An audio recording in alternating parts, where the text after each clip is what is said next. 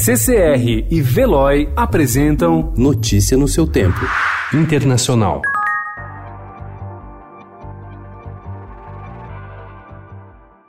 A Casa Branca informou ontem a John Bolton, ex-conselheiro de Segurança Nacional, que o manuscrito de seu livro contém informações confidenciais e, por isso, não autorizaria sua publicação. Parte do conteúdo divulgado no fim de semana afeta o julgamento de impeachment do presidente Donald Trump no Senado.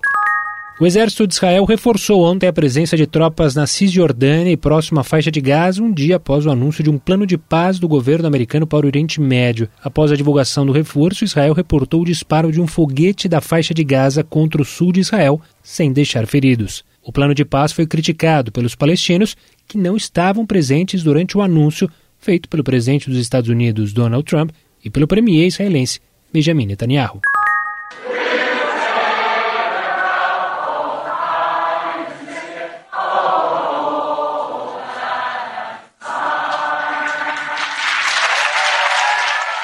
O Parlamento Europeu aprovou ontem o acordo do Brexit, o último passo formal antes da saída do Reino Unido. A sessão foi marcada pela emoção de alguns eurodeputados britânicos que choraram na despedida. Os 47 anos do Reino Unido na União Europeia terminam amanhã à meia-noite, mas a saída britânica será mais teórica do que prática. Apesar de não ser mais um Estado-membro, seguirá vinculado às normas europeias durante 11 meses, um período de transição, durante o qual Londres e Bruxelas negociarão um acordo comercial definitivo.